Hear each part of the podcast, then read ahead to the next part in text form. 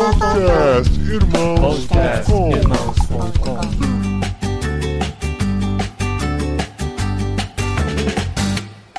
Olá, pessoas! Podcastirmãos.com de número 428 entrando no ar. Eu sou o Paulinho e estou aqui com o Matheus, que além de marido de médico, pastor, ainda é profissional. A gente podia fazer esse programa só com ele. Ah, isso é verdade. Nossa, agora Bem- eu me senti importante. Pense num participante completo. É. Nem tanto, nem tanto. E eu sou o Matheus, estou aqui com o André Lopes, que segundo a definição que me foi passada é um homem de negócio. Eu sou o André Lopes e tô aqui com o Chico Gabriel, que aproveitou a quarentena pra pintar a casa dele de chroma key.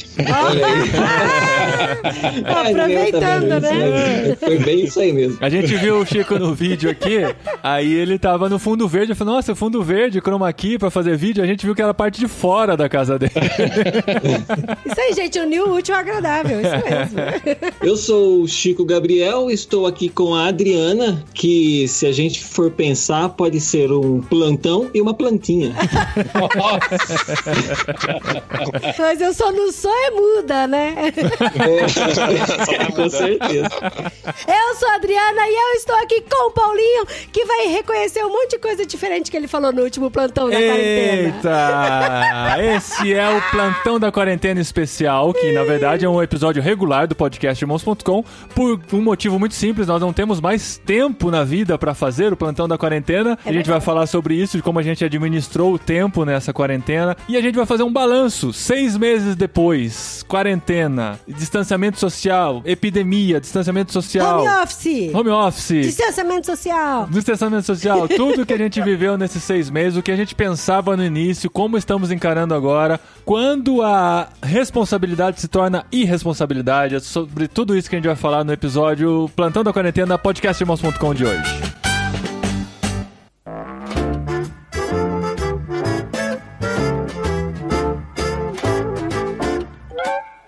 Estamos aqui, seis meses depois. Seis Lembro meses como se depois. fosse ontem, né? Nossa, era tudo mato.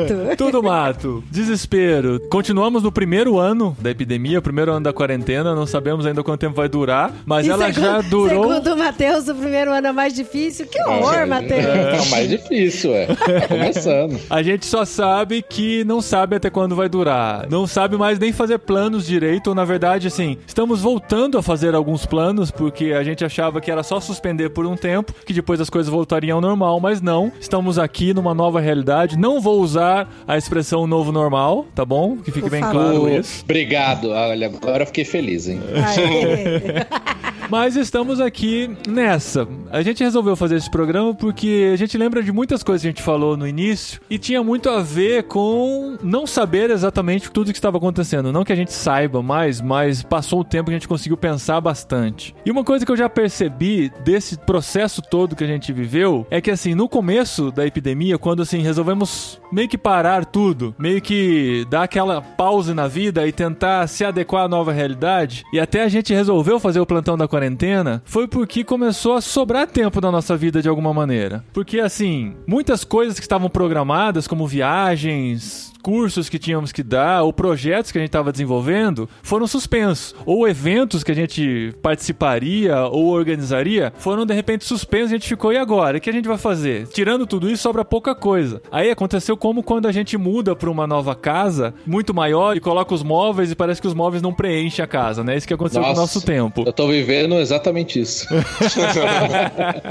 Só que daí a gente é, é craque em preencher a nossa vida e não aproveitar o nosso tempo livre e encher de coisas. E hoje aqui em casa, por exemplo, a gente tá numa rotina muito insana com tantas coisas que a gente foi assumindo e trabalhando e fazendo. E a semana que sobrava bastante tempo já não sobra mais, porque a gente se adequou a essa nova realidade e começou a trabalhar muito intensamente nessa nova realidade, né, esposa? Não, na verdade, não é que a gente não soube usar o nosso tempo. A gente entendeu que muita coisa tinha que ir pra internet. E que muita coisa que era presencial a gente conseguia fazer na internet. Então, por exemplo, eventos que antes a gente fazia presencialmente, agora aconteceram muitas lives. Aliás, acho que ninguém mais aguenta live, né? Pelo amor de Deus. É muita live, muita live. Tinha vez que eu abria o Instagram de irmãos.com e a gente segue bastante gente pelo Instagram de irmãos.com. Daí tinha vez que a gente abria, cara, tinha muitas lives, muitas, muitas, É, muitas. na muitas. primeira semana, primeira, segunda semana, eu cheguei a contar 24 lives acontecendo ao mesmo tempo, ao assim, mesmo naquelas tempo, bolinhas. Ao mesmo tempo. Em cima. é. E aí a gente percebeu que o ambiente que a gente estava inserido, é o ambiente profissional e ministerial que a gente estava envolvido, eles entenderam que a internet é uma ótima ferramenta de comunicação. É, tipo, 20 anos depois de que a gente começou a falar sobre isso, né? Mais ou menos. É Muito louco, porque daí começaram muitas reuniões via Zoom, via Skype, via videoconferência do Gmail e tal. E também a transferir os eventos presenciais para o online também. É, porque surgiu aquela, né? E agora? O evento tava programado. Vamos cancelar? É, vamos cancelar. Aí de repente, não, pera aí, mas dá pra fazer alguma coisa online? Olha quantas lives estão acontecendo. Vamos fazer isso acontecer também.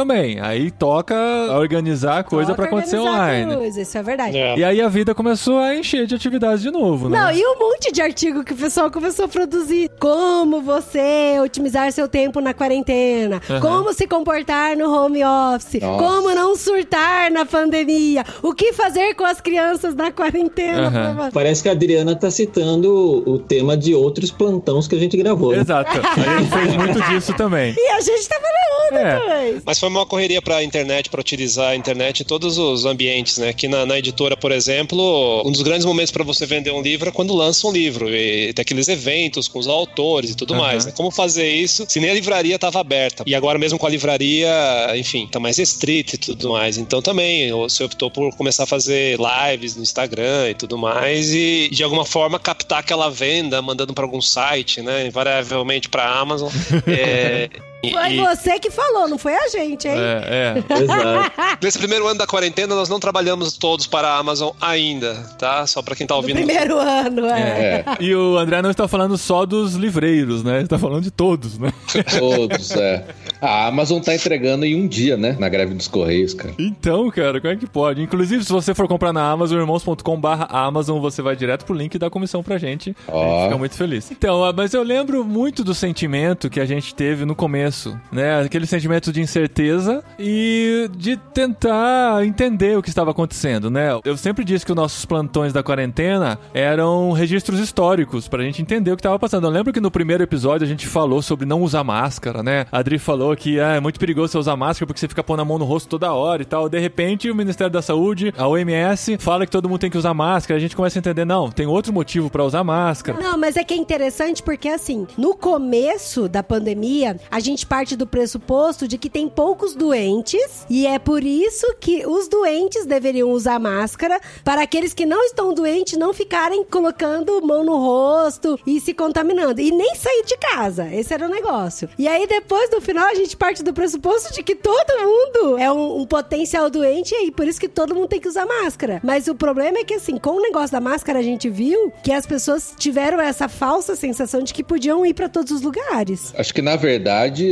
hoje as pessoas já pensam isso, né? Com- na verdade, com ou sem máscara, as pessoas já estão saindo. Acho que uma realidade que a gente não pode negar é que, apesar da gente achar o correto desde o começo, tipo, ah, fique em casa, não vá, é, não, saia, não se exponha. né? É, mas, cara, é impossível. Pra mim, não. Eu ficaria bem aqui. Seis, seis meses fechado. Isolamento Mas- social e tranquilo. é, mas tipo, pra minha esposa, que é médica, quem não sabe, a Elo é médica, e só por isso que eu fui chamado, Não, é, não, você tem muitos atributos, Matheus. ela tava meio que surtando, sabe? Porque a gente realmente se restringiu a não. Eu falei isso na outra que eu participei, até restringiu de ver os pais, tudo assim, círculos próximos assim, por conta de medo de transmissão. E ela meio que tava surtando nisso, né? De, de ficar isolada. E a gente vê que muita gente realmente tá surtando mesmo e não aguenta mais, né? Aham. Então, uma coisa que eu acho é que a gente tá usando essas fases do governo, né? Agora é fase amarela, agora não sei o quê, pode sair. Numa realidade, a gente não deveria, porque o vírus tá aí ainda e os riscos estão aí. Mas como a gente não aguenta mais, ah, agora pode, vamos lá, vou marcar uma viagemzinha. Uma coisa que eu percebo é que pessoas conscientes são poucas. Pessoas, não são tantas pessoas assim. Muitas pessoas estão obrigatoriamente em casa, né? Obrigatoriamente usando máscara ou, sabe? Quando recebe um afrouxamento e pode fazer qualquer coisinha a mais, essa pessoa vai fazer. Ela não vai pensar, ah, mas será que é seguro? Será que eu posso? Será que eu É. devo ir? Não, é uma tem- questão de consciência, né? Só faz porque estão obrigando a fazer. Qualquer Exatamente. oportunidade de não fazer, não vai fazer. Exatamente. Aí, assim, bate aquela sensação, por muitas vezes nessa pandemia toda bateu a sensação, e agora mais do que nunca, nesses seis meses, é aquela sensação de que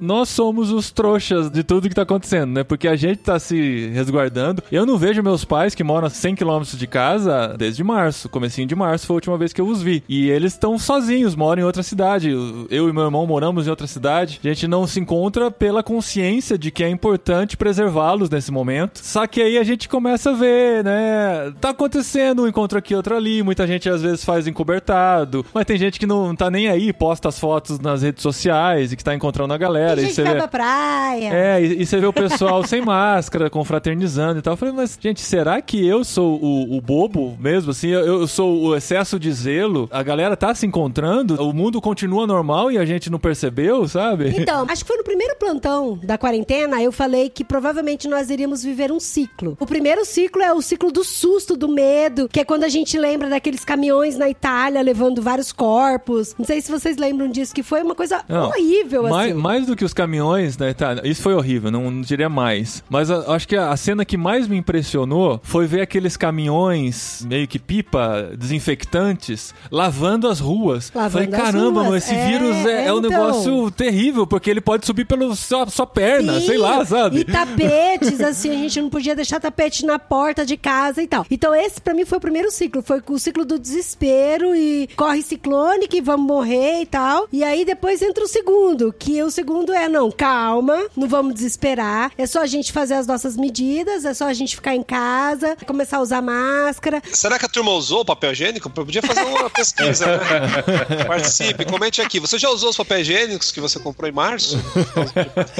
E aí, no segundo ciclo, as pessoas, assim, começaram a entender de que era só se proteger, né? Vou ficar longe, não vou me aglomerar. Aí fechou a igreja, fechou a escola, fechou o supermercado, um monte de coisa. E agora a gente tá entrando, eu, eu acredito que assim, no terceiro ciclo, que é assim, pera, calma. Eu não preciso ficar tão longe. Se eu ficar a dois metros de distância, todo mundo de máscara, eu consigo sair. Tanto que no segundo ciclo, não existia chá de bebê. Era carreata de chá de bebê. É. Não existia festa de aniversário. Era por Zoom. Zoom. Era live. Agora que a gente tá no terceiro ciclo, como que são os chás de bebês? Em praças, com banquinho de distanciamento de dois metros. Como que são os aniversários? A mesma coisa, numa chácara, com distanciamento de todo mundo, cada um com seu lanchinho. E é, eles estão fazendo esses lanchinhos individuais, assim, cada um já tem o kit do aniversário. Pelo menos foi Vocês a realidade que a gente isso? viu. Tipo, monta um- um- uma sacola, assim, dessas de papel craft e dá o kit. Aqui vai tá o salgadinho, o brigadeiro, o bolo, tudo individual, tudo no higienizado e tal. É. Não vi isso não. Aí tudo bem. É claro que esse é um padrão mais elevado de festa. É claro que tem muita gente fazendo a festa a rodo aí, reunindo a galera, e tá nem aí. É, né? assim, é uma coisa que eu não sei se vocês acompanharam e quanto que cada um tem acesso, mas conversando com pessoas e até passando em algumas partes mais periferia, cara, periferia dos lugares tá a vida normal, sabe? Sim, A gente uma vez estava andando num bairro de Campinho, que o Brasil tem essas coisas, né? Um bairro nobre, tipo, errei uma rua ali, eu caí numa favela.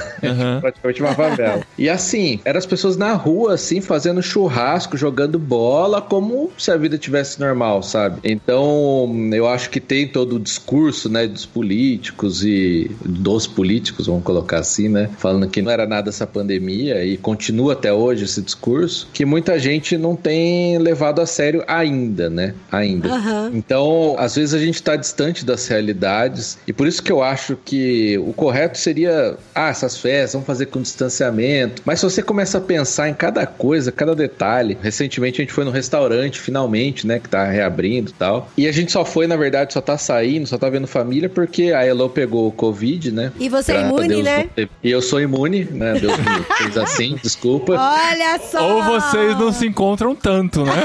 É, mas o do, na quarentena era meio difícil. Mas, enfim. Histórico de atleta. É. Mas assim, a gente tá indo mais por conta disso. Mas a gente fica pensando, né? A gente pediu um suco, aí ele fala: Ah, mas vocês querem açúcar? Aí vem um negocinho, aquele com um monte de açúcar. Açúcar, assim, sabe? Aí fica pensando, ninguém pôs a mão aqui?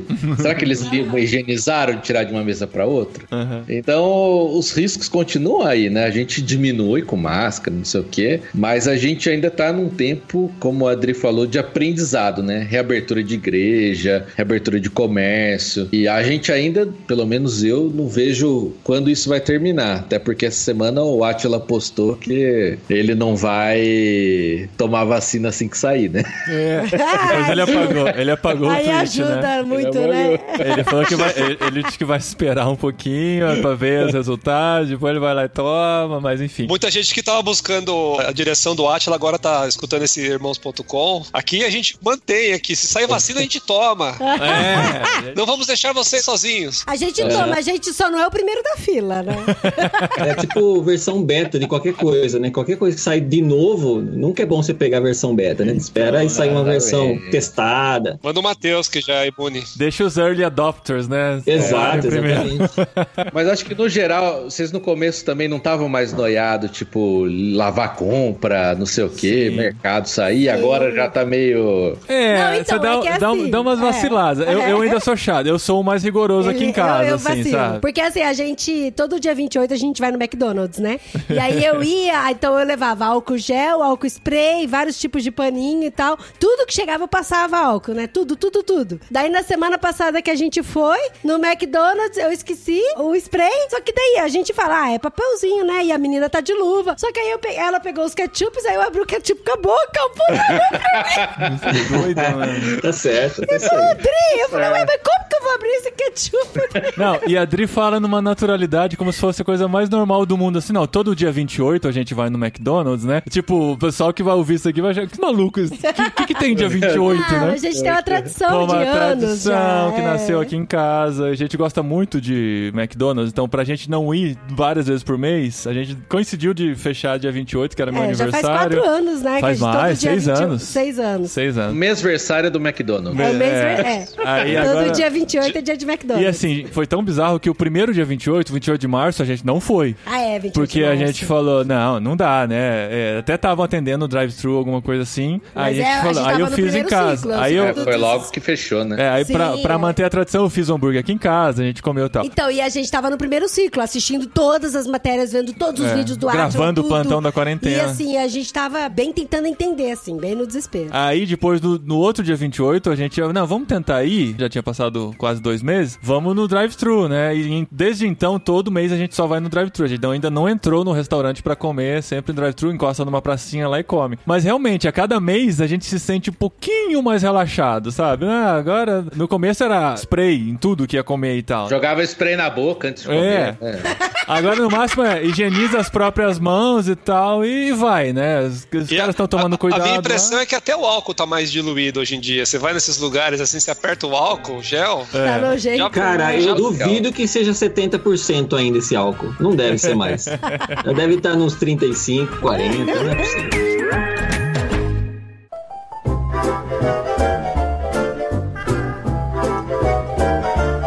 Mas, André, você que né, é o diretor de uma grande corporação multinacional aí. É, é bom que ele não desmente, né? Ele, ele deixa. Não tem como, né? desmentir. É. Mas, cara, no começo você experimentou aí também na editora essa coisa de lockdown total, todo mundo em casa, trabalhando de 100% casa. home office. Sem estar preparado pro home office, né? Ninguém se preparou assim, vamos fazer um treinamento pra trabalhar em casa. E como é que você sentiu esse processo aí de voltar? Pelo que eu vi, o pessoal tá voltando pro trabalho. Eu não sei, realmente eu não sei. Por eu não estar no mercado de trabalho, o Matheus também pode falar sobre isso. Como que as empresas estão reagindo nesse momento? Qual que é o processo de, de reabertura? O que, que eles estão pensando do futuro nos escritórios, por exemplo? No nosso caso específico, a gente saiu correndo nas primeiras semanas ali. A gente, uma empresa espanhola, a Espanha estava sofrendo muito, né? A gente foi um pouco antes do que as outras empresas aqui no Brasil. A gente saiu correndo preparar notebooks, ou não tinha notebook para todo mundo, então o pessoal levou os desktops. A gente fez uma, um frete aí, levar os desktops para casa do pessoal, né? E foi um período aí de adaptação. As primeiras duas semanas foi meio complicado, porque aí também depende de todo mundo ter internet em casa, né? E aí cada um sabe a cruz e a internet que tem em casa, né? Foi muito complicado, mas o pessoal se adaptou bem. E algumas áreas muito específicas, ou alguns trabalhos muito específicos, a gente sente falta de estar pessoalmente, né? Ou, por exemplo, quando demanda muita banda, ou arquivos muito pesados, enfim, que precisa vir para o escritório. E aí, de um mês para cá, a gente começou a fazer uma volta parcial para o escritório. A gente está vindo uns 20% dos funcionários, está vindo agora para o escritório. E aí a gente teve o cuidado de escolher quem não era do grupo de risco, quem não tinha filhos, porque também não é só mandar a pessoa vir, porque o pai também não tem, às vezes, com que deixar as crianças. Então é uma gestão complicada. Foi uma escolha ali a dedo de algumas pessoas para voltar para o escritório, mas mais para tentar voltar a uma normalidade. Mas como a gente está vindo 20% só, acaba sendo um home office no escritório, porque daí eu fico aqui no meu lugar conversando com a pessoa por Teams ou por telefone. Então, quer dizer, os que estão vindo no escritório praticamente estão fazendo home office no escritório. Então é uma realidade diferente, né? Agora, o que a gente vê, por exemplo, aqui na Paulista, que eu trabalho aqui perto, é que pouco a pouco, semana a semana, tá voltando o ritmo, mas ainda tá muito longe de voltar ao volume de pessoas na rua como era. Ah, e você tá na Avenida Paulista, eu imagino que o aluguel aí deve ser caríssimo, vocês têm um espaço grande. Acho que já estão ventilando conversas do tipo, podemos diminuir o espaço, já que não estamos utilizando ele todo, que a gente não sabe quando isso vai voltar ao normal, se é que um dia vai voltar, né? Você acha que já tem conversas nesse sentido, André? Ou é cedo ainda? Acho que depende muito das empresas, né? A nossa é um pouco mais latina, né? O negócio. Já perguntei, ó, quer que eu já derrubo aqui o gasto do aluguel pela metade? Falei, não, pera, calma, vamos pensar. Mas tem empresas que sim, que já estão devolvendo espaços e alugando metade, contando que um dia começarão a voltar e a fazer rodízio. Uma pessoa vem segunda, quarta e sexta, outra terça e quinta, e, e assim dá para reduzir pela metade o espaço, né? Eu acho que é um movimento que vai acontecer. Algumas vão ser mais para frente, outras vão ser mais conservadoras e vai bagunçar bem o, o mercado imobiliário. Inclusive o mercado de casas aumentou muito aí para a região de vocês, né? A região de Campinas, tal. Muita gente tá falando, ah, já que eu não vou pro escritório mesmo, eu vou morar em Valinhos. Pra que morar em São Paulo, né? É, é foi exatamente o que eu fiz. Ah, é? Você tá onde? É. você saiu de Campinas? Tô em Paulínia. Ah, você foi pra Paulínia? Tô em Paulínia. Ah. Achei que eu tinha falado. Não. Nossa, você não falou que você mudou pra Paulínia. Só falou que mudou de apartamento. E tantos grupos que a gente faz parte junto, né? É. Pois é, né? Eu sou ruim na comunicação, com vocês. Mas você fez por isso mesmo, porque não faz sentido ficar pagando pra morar onde não precisa. Sim, é porque a empresa, como é uma empresa que eu trabalho de tecnologia, e as empresas de tecnologia já tinham essa facilidade, né, do trabalho remoto, porque a gente sempre atua remotamente, né? Então as pessoas já têm notebook, já têm acesso à rede da empresa, a gente já tinha uma política de um ou dois dias de home office, então já estava meio pronto, apesar do que ainda tinha muito, não só na empresa que eu trabalho, em todas aquelas pessoas com restrição do cara estar tá remoto 100% uhum. do trabalho ou não. E quando virou a pandemia, as pessoas começaram a trabalhar 100% remoto e foi um resultado excelente para a empresa, né? A produtividade subiu. Olha e, que beleza. É, as entregas, os indicadores, né? Mas isso foi só no começo que o pessoal estava empolgado para mostrar trabalho ou se manteve? Então, a gente achou até que seria no começo, mas é consistente até hoje, né? É um Uau. resultado consistente. A maioria das pessoas lá perdia no mínimo uma hora pra, de trânsito para chegar, uma, duas. Eu levava duas horas para ir, duas para voltar. Caramba. E o humor é muito diferente, né, Matheus, agora? Porque quando ah, você perde é? tempo no trânsito, nossa. Até se você reconectar na empresa, porque daí você chega, vai tomar café e dá oi é. pros amigos, até se conectar, né? É, então. E isso foi um ganho de qualidade de vida. Eu entendo que alguns algumas pessoas, por exemplo, que têm filhos pequenos, eu vejo a dificuldade de algumas pessoas que os filhos estão em casa e ele tem que trabalhar e é uma situação difícil. E assim, uma coisa que nesse ponto de empresas que eu pelo menos notei é que as empresas estão tentando ser humanas, né? Nesse sentido, desde o começo da pandemia, de entender o momento de cada um. Então você tá na reunião, tem uma criança gritando lá na casa do cara, todo mundo entende, sabe? Fala, pô, tem que fazer, né? Fazer, é. Mas todo mundo tá entendendo bem e a empresa decidiu que a minha área, né, que é a maior área lá da empresa, não volta mais pro escritório. Por essa conta aí de que é muito caro manter e tal, e funciona bem. Aí com uhum. isso, né, eu falei, pô, eu tava trabalhando todo dia, ficando em casa num apartamento pequeno, né, que é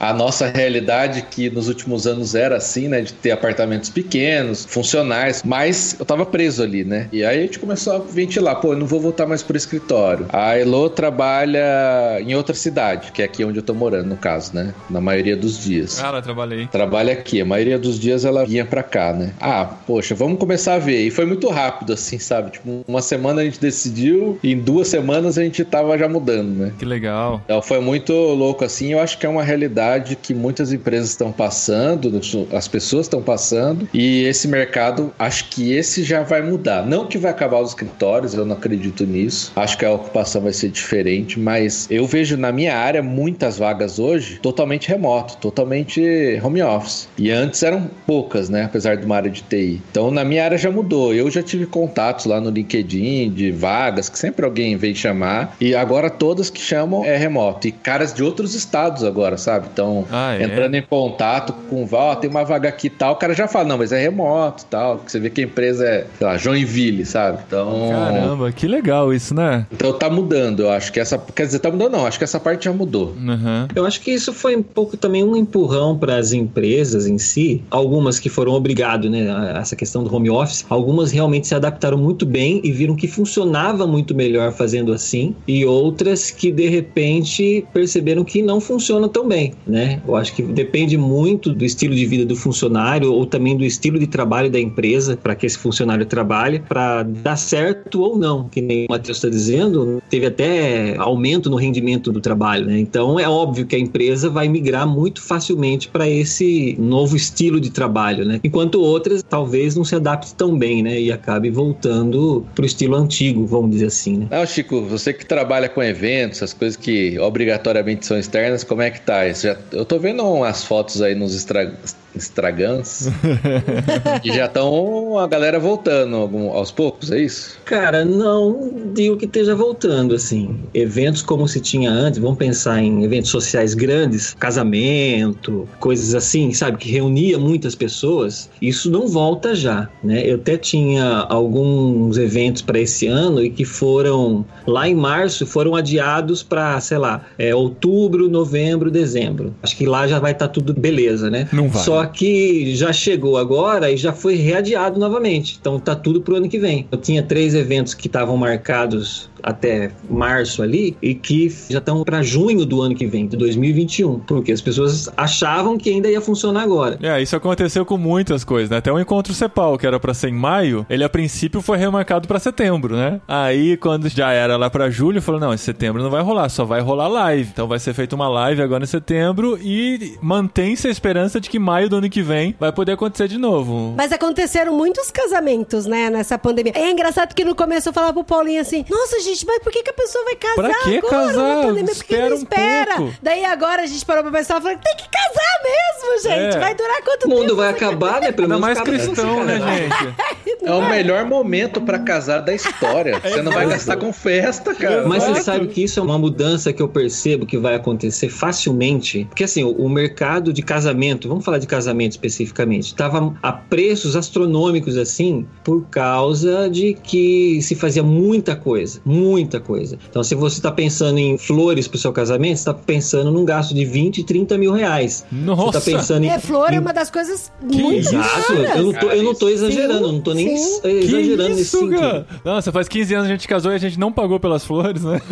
Então, e o pior é que assim, ó, é um gasto, eu já cansei de ver, eu já fui um casamento, era 20 mil reais de flores, e que no final da festa já estava indo tudo pra caçamba, sabe? Que é, isso, literalmente cara? um dinheiro jogado fora. É bonito, fica muito bonito e tal, mas eram proporções muito astronômicas, que tinha muita gente que se casava e passava lá 5, 6 anos ainda pagando o seu casamento. Aí depois Né? você parava, né? Se durasse tanto. É, às vezes é, tinha isso também. Eu acho que as pessoas estão começando a perceber que isso não é tão necessário. Então, por exemplo, começou a desenvolver-se muito uma coisa que já tinha antes, mas pessoas mais alternativas faziam apenas, né? Que era o Enelope Wedding, né? Que chama, tipo, um casamento envelopado. É tipo ir pra favor. Las Vegas assim?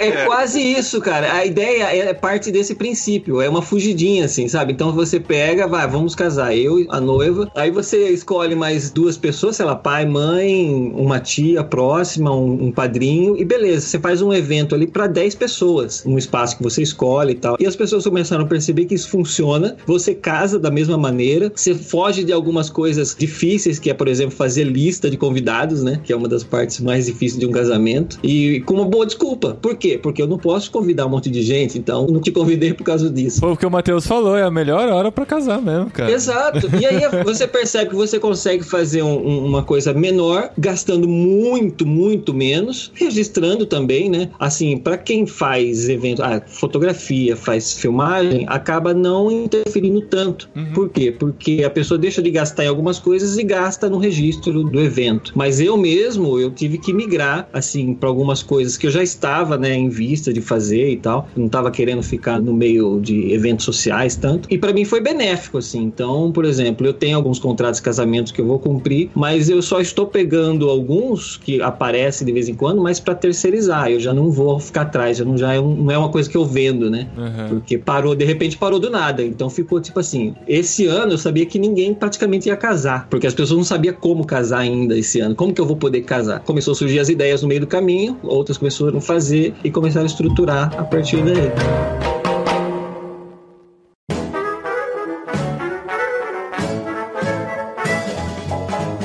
A questão é, no início, a gente achava que logo ia passar, né? Até a gente começar a ver o Atila dizendo que não ia passar tão cedo e tal, e só que a gente não queria muito aceitar, né? Não, vamos suspender as coisas aqui e depois a gente vai, igual a nossa viagem, por exemplo. Ah, vamos, a gente remarca pro fim do ano. Aí tá chegando no fim do ano e a gente fala, não, as coisas ainda continuam complicadas. E agora? Só que a gente já pode ir. Vale a pena ir assim ou não? É seguro ir assim ou não? Aí a gente entra naquilo que eu falei lá no começo. Até quando a responsabilidade responsabilidade de não fazer alguma coisa se torna irresponsabilidade por não fazer, né? Até quando as igrejas vão continuar com os cultos online? Até quando a gente vai deixar de cuidar mais de perto das pessoas? Até quando é, um cristão, né, que toma a decisão de só morar junto depois de casar, vai adiar o casamento se não faz mais sentido eles estarem separados um do outro? Então, esse é o momento agora de começar a entender e discernir o que que dá para fazer, o que que não dá, né? O que é irresponsável fazer e o que já se torna responsabilidade, né? No último podcast, o Paulinho falou até no negócio da igreja, né? No último plantão da quarentena. no último plantão da quarentena. Gente, se a igreja voltar, não vai e tal. Eu Porque falei... era bem naquela semana que as igrejas estavam começando a falar de voltar os cultos. Porque a sensação, na verdade, era o pior já passou, já podemos voltar a nos sim, reunir. Sim. Era essa a sensação do momento. Mas é entendeu? é porque ainda não tinham se discutido tanto o formato, né? Como que ia. Igual o Chico falou, as pessoas não estavam casando porque elas não sabiam como que iam realizar o casamento, né? E é muito legal porque teve um amigo nosso que até participou do plantão da quarentena, se eu não me engano, o Laci. Não, ele falou sobre a igreja Na nesse pandemia, momento, né? né? É. Então, e o, o Laci, ele é pastor de igreja e tal, e ele realizou um culto na semana passada. E, cara, eu achei muito interessante. Eles fizeram numa chácara, eles demarcaram as áreas onde iam ficar as famílias, e assim, muito distante é. uma das outras, e ele com a caixinha de som lá é. falando. Eu falei, pô, bacana, desse jeito até daria Mas é uma igreja pequena, uma igreja ainda em formação, e a reunião, o encontro deles foi quase que um encontro de pequeno grupo, né? É, a igreja Não, dele é bem pequenininha é, mesmo. Poucas famílias. Aí você pensar nisso, uma igreja de mil pessoas, como é que você vai fazer? Né? Por exemplo, que o André frequenta. Até antes da pandemia era o quê? Três cultos com mil pessoas em cada um, provavelmente, por aí. Imagina você atender essas pessoas num culto presencial agora. Qual é a possibilidade? Né? É de fazer o, mesmo culto o mês todo, uhum. com, sei lá, 100 pessoas só reunidas muito espalhadas. É muito complicado, gente. É, inclusive, é. falando agora com o pastor. Letra, a personalidade de pastor. É, Opa, muda vira a chavinha aí. Vira chave. Fica até mais sério, até se ajeitou na cadeira. É, agora... Até a voz, o tom da voz mudou. E tá postar a voz agora. assim, a gente percebeu algumas coisas que são preocupantes, né? Coisas que nós que estamos no meio que discutimos, né? podcast, que temos um esclarecimento maior, já era mais latente para a gente da saúde da igreja, né? A saúde da igreja, principalmente falar da nossa realidade Brasil, que para mim já não era muito boa e não sei se todos têm essa visão, porque era a igreja focada nos eventos, nas festas, nas mega coisas assim, nos food trucks, sabe? Já era uhum. e a pandemia mostrou duas coisas. A primeira, que espiritualmente as pessoas já estavam fracas. E isso piorou muita gente, muita gente entrando em depressão. Não que depressão é só um fator de ter ou não contato social, tem outras coisas aí. Mas pessoas que não estavam preparadas para viver a Cristo afastadas da aglomeração da igreja, né? E afastada dos eventos, afastada das coisas que a igreja promovia. E a outra coisa que a gente notou que até as pessoas preparadas, as pessoas espiritualmente que estavam, também sentiram. Eu, pelo menos, eu sempre falei isso, eu falei, ó, culto live para mim, eu não consigo me conectar naquilo, sabe? Não é a mesma coisa, não. Tem pessoas que talvez consigam, mas eu não consigo. Para mim era sempre uma dificuldade assim, sabe? Ah, vou participar do culto online. E muitas pessoas falaram isso que isso foi também ruim para a espiritualidade delas, né? Então, essa é a questão que o Paulinho falou da responsabilidade, e eu até compartilhei lá no Twitter, um... eu falei, olha, graças a Deus eu não sou pastor titular de nenhuma igreja, né? Eu sou só um pastor auxiliar, porque essa decisão eu não tenho que tomar de reabrir ou não a igreja, que é uma decisão muito difícil e ela tem impactos positivos e negativos dos dois lados. Eu vejo hoje frequentando que tem sido importante para muitos aspectos a igreja ter reaberto, com os cuidados e tudo mais, mas como eu falei, é um risco, não dá para dizer que não é, mas tem tido o seu lado positivo. Agora a questão da responsabilidade ainda fica meio no ar assim para mim, né? Eu, mas graças a Deus eu não tive que tomar essa decisão. o resumo Tá é esse, né? Isso dá um bom alívio, verdade, cara. Ufa, que bom. É. E eu também fico muito feliz por não estar trabalhando na comunicação da igreja neste momento de pandemia. Porque a, Isso é a galera de mídia e comunicação ralou, mano. E tá ralando muito, muito, muito. Verdade. Cara, mas você sabe que isso foi um, um- Eu falo por mim, a minha igreja não tinha nada relacionado à mídia da igreja, assim, né? A não ser, tipo, postagem no Facebook, né? Que era o básico do básico que se fazia, né? Mas quando começou a ideia das lives e o que, que vai fazer, como que vai fazer, ah, que, quais são as redes sociais da igreja, como que vão fazer a divulgação, tem alguma lista de transmissão no WhatsApp pra gente distribuir informações, né? Não se tinha nada disso, né? É coisas que eu mesmo eu fiquei pensando, puxa vida, né? Eu que já tô mais ligado nisso, eu tô numa igreja, não tem isso, e tipo, o que, que eu tava fazendo até agora que eu não ajudei a resolver isso, né? Aí eu Oxi. falei, puxa vida. Então, exatamente. Aí eu falei, o que, que eu tava fazendo? Eu tava parado, olhando pro nada, né? Vamos dizer assim. E foi uma coisa que eu, me chamou a responsabilidade. Então, já numa primeira semana que eu previ que as igrejas iriam fechar, eu já mandei mensagem pro pastor e falei, ó, a gente provavelmente vai precisar fazer lives, né? Então eu queria saber qual é a estrutura que tem, o que, que a gente pode fazer. De repente, se falar que não tem nada, a gente pode improvisar de uma maneira que fique alguma coisa legal e suficiente, pra, pelo menos para funcionar nesse primeiro plano, né? Para não ficar totalmente vazio. Aí realmente não tinha, né? Então a gente começou aos trancos e barrancos, foi desenvolvendo, foi fazendo alguma coisa assim. E agora que eu tô montando a equipe de mídia lá, eu marquei reunião com os meninos lá, porque durante a pandemia não dava, né? Porque Durante a pandemia, a gente tá na pandemia. A gente não, tá- durante a- É. o, o pico da... Naquele tempo, né? Que a gente... Aquela É, não, eu quero fazer. Durante o tempo de igreja fechada, não dava pra fazer isso, né? Mas agora dá, porque a gente se vê no fim de semana, pelo menos, e aí eu consigo conversar com o pessoal. E agora a gente tá começando a estruturar isso, mas é uma coisa que só começou a ser visto a partir desse momento, né? Que não, ninguém tava vendo. É, as igrejas que já tinham estrutura pronta teve aumento de visualização, de participação nesse momento, né? Pelo menos as lives, né? E até algumas coisas que estão se refletindo na membresia. Agora, eu também, a realidade da igreja lá era que não tinha nada, né? Começou no susto, fazendo de casa, e hoje que está se estruturando. Demorou para cair a ficha para muitas igrejas que a situação não vai se restabelecer rápido, né? Esse modelo vai continuar de live, poucas pessoas no templo, muitas assistindo online, então as igrejas vão ter que investir nisso e agora é um problema, né? Porque o dólar subiu, demanda subiu, então os equipamentos agora estão todos muito mais Não, caros, é, né? tá fora de cogitação. Cara, É, então E é engraçado que as senhorinhas agora aprenderam a mexer nesses equipamentos, né? aprenderam a fazer videoconferência e tal.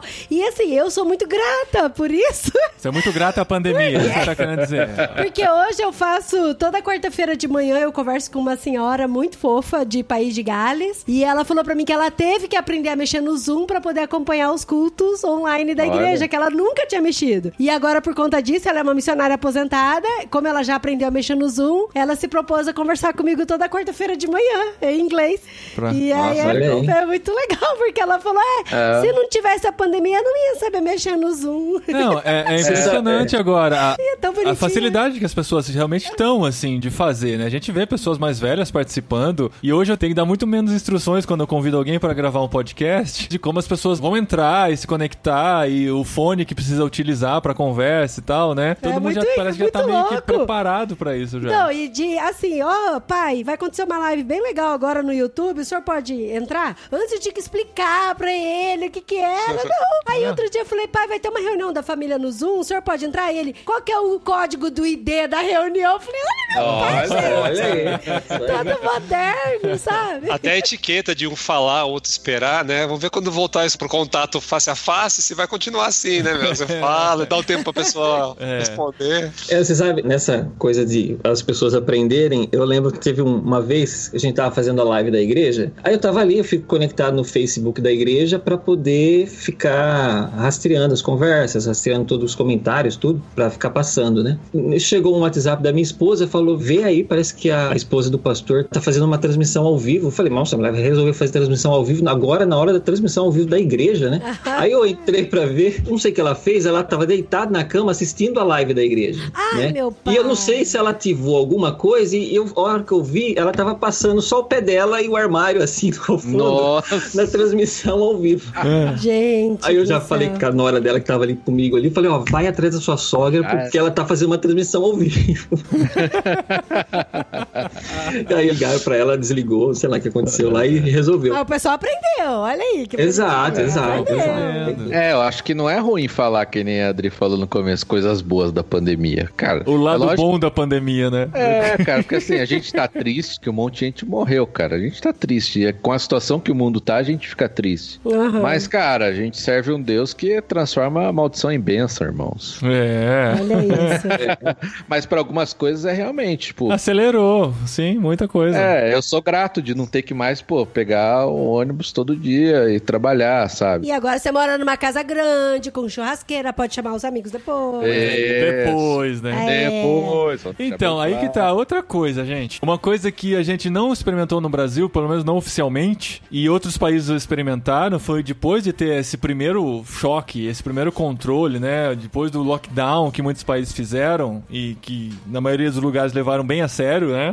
Bem ao contrário do que a gente viveu aqui, eles começaram uma reabertura mais coordenada que possibilitou eles criarem algumas bolhas sociais, né? Então as pessoas puderam começar a se encontrar desde que fosse sempre com as mesmas pessoas, desde que aquele contato fosse bem controlado e tal. E uma coisa que a gente não experimentou aqui. Como é que vocês estão fazendo com relação a isso? Vocês estão dando aquela encontrada com alguns amigos com quem vocês têm mais certeza que estão se cuidando? Se bem que o Matheus falou que não tá mais tomando cuidado nenhum agora que ele descobriu Não. que ele é imune, né? Olha que a NASA vai vir atrás de você. Porque a NASA, entre- o MS. Entre todas as coisas que eu sinto falta nessa pandemia, a maior delas é encontrar com pessoas, né? encontrar com pessoas queridas, encontrar com amigos e poder ter um tempo de conversa que não tenha uma câmera entre nós e encontrar com a família também. Até quando, né? A gente vai precisar viver assim e sei lá. Que a gente possa ir pra essa fase da bolha. Porque assim, a gente conhece algumas pessoas da Espanha que já está vivendo essa fase, né? Inclusive tem um amigo nosso que ele viajou com mais três amigos. Porque assim, lá na Espanha tá aquele calor horroroso, né? A gente nem.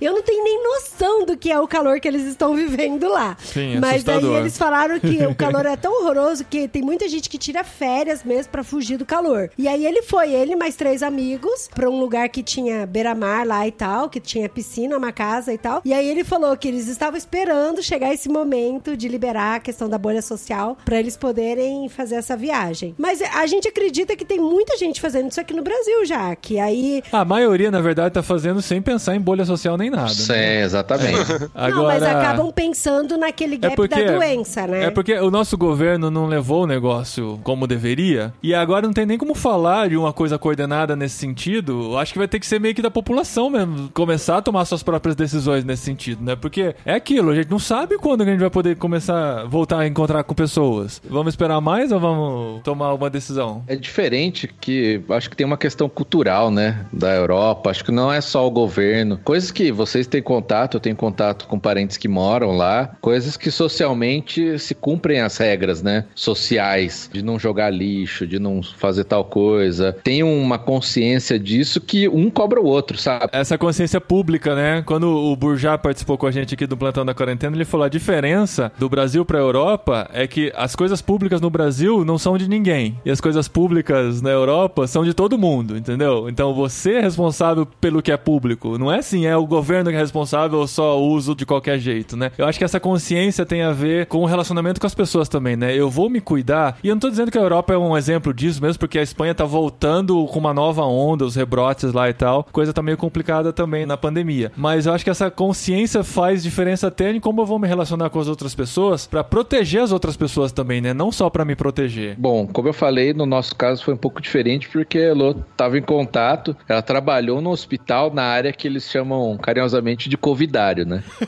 que é Nossa! o hospital lá que ela trabalha dividiu a área normal, né, de pronto-socorro e reservou uma área só para essa unidade respiratória que era de Covid. E por isso a gente não estava tendo contato com a família. Agora, como a família, em teoria, está se cuidando, a gente também, os outros também, a gente tem se encontrado, né? A gente com menos preocupação por conta que ela já pegou. É óbvio que tem aquelas questões da pessoa que se reinfectou, que são até hoje poucos casos, né? Então não estamos pensando muito nisso. O problema mesmo é que quase ninguém eu vejo se isolando 100%, né? Porque recebe uma pessoa que vem em casa, da família, só que essa pessoa dá, vai num outro parente da família que não tá se cuidando, sabe? Que tá vivendo como se fosse uma gripezinha e é um caminho, entendeu? Então quando a gente começa a traçar as relações familiares, eu e Elo, a gente fica fazendo, né? Ah, mas ó, fulano tá com tal pessoa e agora tá aqui se isolando, então não dá muito certo, né? É, de algum jeito vai chegar, né? Vai chegar, porque eu acho que não tá tendo esses 20 dias, vamos dizer, 20 dias não vou me relacionar com ninguém, vou ficar aqui, beleza. Eu, é difícil as pessoas se aguentarem tanto tempo isoladas, né? A resposta de cada uma é diferente, mas se houvessem os cuidados, eu acho que seria possível. Dura que eu não tenho visto isso, muito isso, não, sabe? Eu tive várias reflexões sobre esse assunto, né? E depois de pegar muita comida lá com o entregador na, na porta de casa e passar no caixa do supermercado, eu pensei, eu podia, né, dar um oi pra minha mãe, pro meu pai que estão lá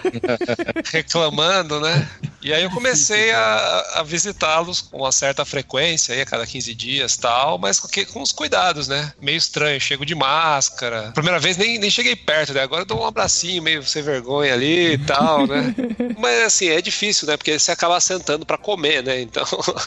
É, E aí que é mais latino, aí vai saliva pra um lado e pro Ah. outro, né? Não tem jeito. Mas, sei lá, tamo aí, mas meus pais estão isolados e eu mais ou menos, então eu acho que é difícil porque você vai tendo que assumir certos riscos controlados, né? Não dá pra você é, falar, não, eu sou radical, porque não dá, porque se você vai no supermercado, se você pede comida, você tem algum contato. Sim, você acaba se relacionando com pessoas, né? Não tem jeito. Não, e aí, por exemplo, eu fiquei sabendo hoje que um colega meu, que inclusive frequenta aqui o escritório com uma distância razoável, o filho dele pegou Covid porque eles foram consertar o carro e aí ele já levou o filho, aí todo mundo de máscara e tal, mas o filho acabou pegando de uma pessoa que tava na concessionária. Ele, a princípio, tá igual o Matheus aí, tá meio imunizado aí pela natureza. Gente, só pra deixar bem claro, a imunidade não é comprovada, tá bom? É só empírico aqui pela experiência do Matheus. É mais uma esperança do que uma certeza. é, De repente, o Matheus é a cura pra humanidade. gente. É. O Matheus que mora na mesma casa que a esposa, mas dorme em quarto separado, pelo jeito. É. Não, mas é, é assim, é uma coisa, se vocês pesquisarem aí, realmente tem pessoas que têm essa resposta diferente, né? Que acabam não pegando, pelo que fator, ninguém sabe. Talvez seja Deus, né? Fazendo Fator Deus. algumas pessoas ali especiais. Né? Ou, ou Escolhidos, inimigo, né? né? A gente nunca sabe.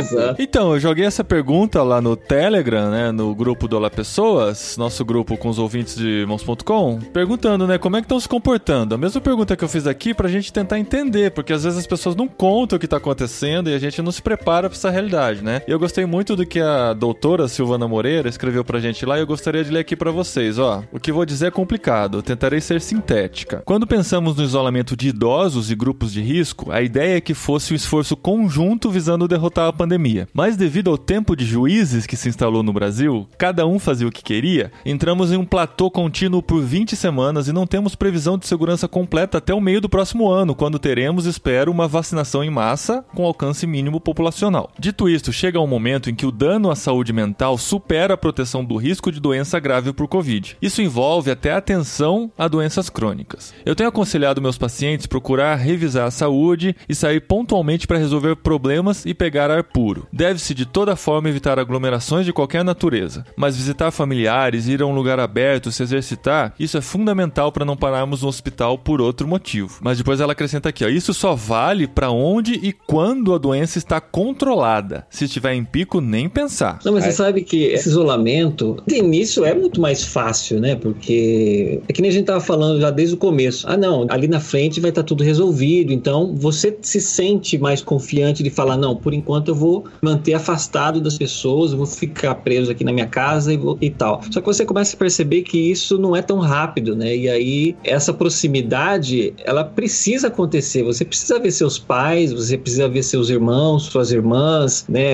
Se teve filho, você quer mostrar, né, seu filho para os avós e tal. É, é uma situação muito complicada. E aí você começa a perceber que as pessoas, como vocês mesmos disseram, as pessoas estão indo no mercado, as pessoas estão fazendo festas por aí, as pessoas estão andando na rua, fazendo compras em lojas de roupa, indo no shopping, tendo uma vida normal, assim, que não tem nada de novo, só tem uma vida normal. E aí você pensa, volta naquela coisa que o Paulinho falou também, de parecer que a gente está sendo os bobos da situação, né? A gente que está sendo os radicais demais. E a gente mesmo começa a dar esse, não vou nem dizer esse relaxamento, a gente começa a perceber que dá para fazer, contanto que a gente tenha algumas prevenções. Eu não preciso necessariamente me isolar, eu não preciso ser o menino da bolha para ficar totalmente isolado. Eu posso ser aquele que vai, mantém aquela comunicação básica, se mantém afastado. Por exemplo, a minha cunhada também trabalha no hospital, diretamente com pessoas contaminadas pelo Covid e tal. Ela ficou, pelo menos os primeiros dois meses, ela nem apareceu na casa da minha sogra, sendo que era mãe dela, e tinha vezes que ela chorava porque queria ver minha sogra. E às vezes, no máximo, uma conversa pelo WhatsApp e tal. Ela chegava na casa dela, tomava uma ducha do lado de fora, no quintal, para entrar para dentro de casa, para depois entrar, tomar um outro banho e, e se higienizar para poder se relacionar com a família. E ela ficou muito paranoica nisso mesmo. Só que depois ela começou a pensar: puxa vida, eu preciso ver meus pais. Aí o primeiro dia ela veio, ficou só no portão. Segunda vez que ela veio, já entrou na área, ficou ali fora, sentados na cadeira conversando. Depois no terceiro já entrou pra cozinha, né? É, é assim. aquele negócio, né? Tipo, ah, coloca a mão na jaula, né? Ah, o leão não é. atacou, né? Não, tenta pegar o rabinho do leão. Não, não atacou. Não, faz um carinho nas costas dele, né? Então, mas, mas eu é, acho que é. Mas, mas... É, é difícil julgar. É, não dá. Não, mas eu não é tô complicado. nem de julgar. É assim, eu acho que a gente mudou. Acho que a gente mudou muita coisa. Eu confesso que eu mudei muito desde o primeiro plantão da quarentena até esse programa que a gente tá gravando. Eu tinha medo de chegar perto de pessoas. Por mais que falasse assim, ah, você pode ficar dois metros de distância, todo mundo com máscara. Eu vi a gente, eu saía correndo na rua. E é real. Não, acho que levou uns dois meses pra Dri, não mais, uns três meses pra, pra, pra entrar no, no mercado. supermercado. É, eu que ia quatro só. Quatro meses. É Depois a, de quatro meses eu fui no supermercado a, a primeira vez. É, a Adri é meio desastrada, assim, meio desligada, na verdade. Ah, eu Aí eu falei, meu, eu vou mandar ela pra lá, ela vai esquecer, vai tocar nas coisas, vai coçar o olho, porque ela é toda alérgica é, e tal. Eu sou toda alérgica. Aí eu fui sentindo mais a situação e fui vendo, não, o negócio, é, existe um risco mais controlado aí, que você consegue lidar com ele, desde que você mude a chavinha na cabeça e saiba toma, interagir toma, com as coisas, tomar né? os cuidados. E é louco porque no começo eu falava assim pros meus pais, não vai no supermercado, não faz compra, pede pro meu irmão comprar, pra minha cunhada, mas o senhor não vai, pede pro delivery, não vai fazer compra. E meu pai falava, filha, eu vou de máscara, com meu álcool gel no bolso, eu vou me limpando, tomo todo cuidado. Porque meu pai é todo independente, sempre foi, né? E aí no começo eu ficava muito brava com ele. Aí hoje eu paro e penso, eu falo, cara, eu acho que dá pra ele ir no supermercado, é. fazer compra. Mas acho que no começo foi mais irresponsabilidade mesmo. Hoje a gente já tá mais, acho que mais preparado Mas até. Meu pai ele vai no supermercado seis e meia da manhã. Ele falou que tem, tipo, dois caixas abertos e ele só, sabe? Então... Os vírus estão dormindo aí nesse É, por aí. E aí ele falou que nem tem contato com gente nenhum, sabe? E aí eu falei, não, eu acho que a gente tem que começar a tomar todos os cuidados e, e começar a voltar a viver, né? E viver de uma forma saudável e também responsável. E eu percebo, por exemplo, as crianças, a gente voltou agora, por exemplo, a passear em praças, passear em parques. E aí eles de máscara, eles encontram os amiguinhos assim, bem longe, sabe? Tipo, o amiguinho lá, eles aqui no começo a gente ficava com medo. Ah, eles vão se abraçar, vão se agarrar, socorro. Mas não, e aí eles continuaram conversando, assim, um de longe, sabe? E eu falei, cara, que legal, a gente pôde ensinar pra eles, explicar pra eles que é importante você manter relacionamento, mas é importante se cuidar também. E se cuidar cuidar por do você outro. e se cuidar do outro, né?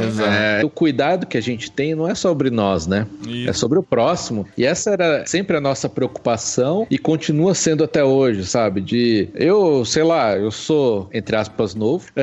Tenho os quilinhos a mais, né? Que pode configurar um risco aí, mas eu não pensava em mim, eu ficava pensando na minha mãe, na minha sogra, meu sogro, sabe? Pessoas com uma idade que pode representar um risco, alguma outra coisa. Então, eu acho que a responsabilidade que a gente está discutindo, para nós cristãos, passa muito em pensar no outro, né? Fazer algo pensando no outro. Que nem vocês estão pensando nos filhos, né? Que eu não tenho, mas imagino que é uma dificuldade enorme. Uma criança em casa, apartamentos, né? Assim, Sim. o Sim. tempo inteiro, essa falta de relacionamento. Se para nós é ruim, para as crianças, então, cara, Então. imagina. Cara, e o que caiu minha ficha foi o meu caçula. Falar assim pra mim, mamãe, a gente sabe quando que a gente vai mudar pra Espanha? Falei, filho, a gente ainda não sabe, mas talvez a gente não espere a pandemia acabar pra mudar. Ele falou, nossa, então quer dizer que eu nunca mais vou ver o Samuel? Por causa da pandemia eu não posso ver ele? Se eu ir embora antes da pandemia acabar?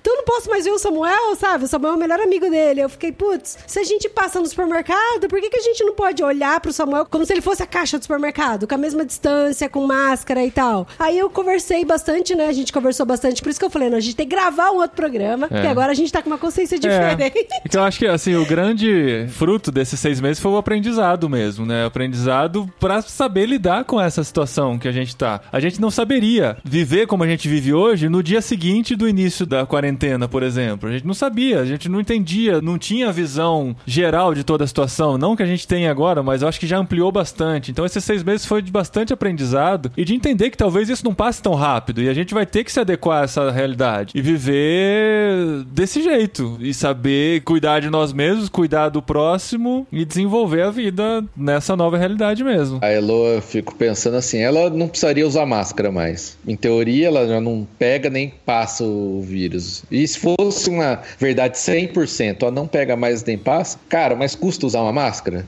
sabe? Para as outras pessoas olharem, nessa questão de se preocupar o que os outros estão pensando, não custa, sabe? Ainda mais você pensando no outro, que você pode ser um- alguém que pode transmitir, né? Enfim, acho que isso a gente vai realmente aprendendo. Seis meses foi bom, mas ainda tem bastante coisa para aprender, eu acho ainda. E na dúvida é seguir a, a filosofia do Matheus, que desde sempre tá aí, né? Que é distanciamento social. Pensar que ele tava certo. Por isso né? que ele é O imune, né? tempo todo, olha aí, ó. Eu uso isso daí, mas a verdade é que até eu senti, assim, a quarentena, sabe? Às vezes eu dei uma... Olha aí. Momento do Eu dei coração. uma, dei uma quebrada. Que assim. falta da nossa churrascada, da nossa hamburgada, né? Olha aí. É, às vezes eu dei uma quebrada e confesso que, não sei pra vocês, mas mentalmente os meses foram pesados, assim, sabe? Em algumas coisas. Eu me ocupei bastante com o trabalho, fiz provas, tirei certificações lá da empresa, mas assim, eu não tava conseguindo fazer muita coisa, assim, um período, né? Por isso a gente precisa realmente, né, aprender a viver desse jeito, no novo normal. Ah, Mateus! Quase, quase passamos aí. Recadinho! Legal, gente, bastante. Cash, arroba, irmãos fofões. Do programa anterior, É, que isso. muito obrigado. Recadinhos, esposinha! Recadinhos de quarentena. Ainda. Ainda. Sim. Contando, né? Tem uma É. amiga minha que ela faz contagem no Instagram. Ela bota a foto, tipo, da janela da casa dela assim, aí coloca o dia. 180 dias. e Nossa, contando. gente. Deu pra cansar já, né? Nossa vida. Cansa, cansa. Mas uma coisa legal, né? No fim de semana passado, no episódio eu falei que a gente ainda não tinha visto meus pais. A gente pôde ir pra Piracicaba, ver meus pais. E Sim. assim, a gente não quer passar a impressão nesse episódio de que as coisas já estão voltando ao normal. Eu acho que o que a gente quis deixar claro aqui é que é um processo de aprendizado, que a gente vai aprendendo a se relacionar com a situação, mas não queremos dizer que estamos dando razão aos negacionistas desde o início que diziam que era uma coisa simples, que era fácil de Não, manusear, até de porque lidar. não tem nada de simples, Não, né, gente? é. Tanto de gente que tá morrendo, tanto de Sim. gente passando mal, UTIs ainda bem cheias. Então Isso. não é simples, não e é o que eu digo, né? Não é porque está diminuindo o número de mortes que a situação pode voltar ao normal. Porque enquanto estiver morrendo uma pessoa por causa dessa doença, ela ainda é uma situação complicada. Então a ideia que a gente quer passar é: a situação é séria, mas estamos aprendendo a lidar com ela aos poucos e com muito cuidado. Então tudo que a gente vai fazer, a gente tem que manter a visão de que os cuidados devem ser tomados e a gente precisa pensar: será que a gente realmente precisa fazer isso? Será que a gente realmente precisa ir pro shopping?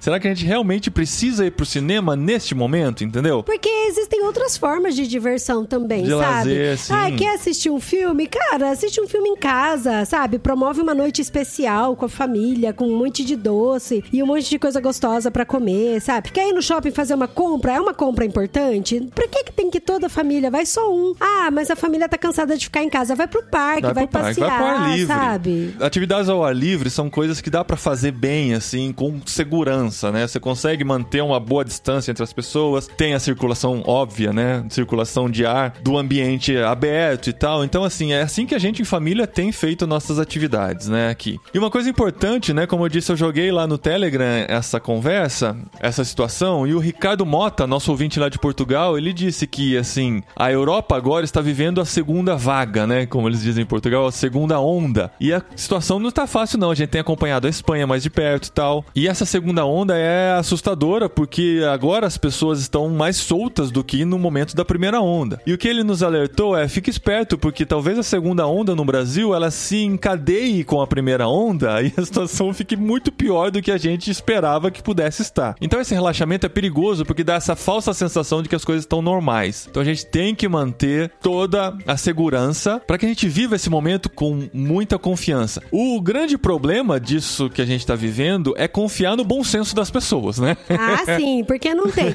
Então, uma coisa assim, a gente não tá falando pra você não viver. Eu gostei muito de uma fala que o Matheus falou durante o programa. Ele falou: a gente tem que aprender a viver de novo, aprender a viver com o vírus que tá aí. Então, assim, você tem que só escolher muito bem o que, que você vai fazer e como você vai fazer, né? E sempre lembrando de respeitar o próximo. Mas acho que foi legal a gente fazer esse programa. A gente precisava colocar essas situações e conversar sobre elas. É gostoso conversar com os amigos também sobre o que estamos vivendo. E eu imagino que você se identificou com algumas coisas que a gente está vivendo aqui. E a gente conta com a sua ajuda para ajudar a espalhar essa consciência de que não é simplesmente uma reabertura pela reabertura, simplesmente porque foi liberado, né? É uma consciência coletiva de que precisamos cuidar de nós e dos outros. Muito bem, não esqueça de seguir a gente nas redes sociais, onde nós estamos Sim. atualizando nossos conteúdos, onde você pode ver um pouquinho do que está acontecendo, né, nos nossos podcasts, no nosso site. Tem muitos artigos saindo, tem muita movimentação acontecendo. E se você não sabe, agora eu sou responsável pelo conteúdo online da OMF. Ai, gente, que legal. é, do conteúdo latino, digamos assim, né? Eu estou cuidando da conta em português, espanhol e francês. Então, se você puder seguir para dar aquela força de divulgar o conteúdo, a OMF é uma missão voltada para o leste asiático, se você se lembra bem. Há um ano eu tive o privilégio de estar lá na Tailândia, na Malásia, em Singapura, conhecendo o trabalho que é realizado lá e eu me envolvi mais com esse projeto. E se você quer conhecer mais do desafio, ser um retransmissor, né, desse desafio, siga lá, gente, é OMF Underline. Se for em português é PT de português, em espanhol é AL de América Latina, talvez a gente vai mudar para ES mais para frente, mas é América Latina. Esse conteúdo está em espanhol. E se for em francês, OMF Underline FR de francês. Estamos no Instagram, no Facebook e no Telegram também. Todas as postagens, tanto em espanhol, português quanto em francês, você pode seguir nosso conteúdo e conhecer mais do que está sendo produzido. E olha só, vale muito a pena, vale muito a pena seguir, mesmo que você não tenha esse foco missionário de ir embora, porque tem muita curiosidade, é Aham. muito legal, sabe? Tem Sim. coisa sobre a Filipinas, sobre China, coisa que você nem sabia. Japão. Eu, pelo menos, não sabia, um monte de coisa postada lá. É bem legal, bem legal mesmo, vale a pena. Sim, e para participar mais de perto do nosso ministério, que envolve o irmãos.com, mas envolve tudo que nós realizamos dentro do reino de Deus, você pode ser o nosso mantenedor. E para fazer parte, basta clicar no link que está aqui no post ou ir lá no maisinho do menu de irmãos.com e participar envolver-se.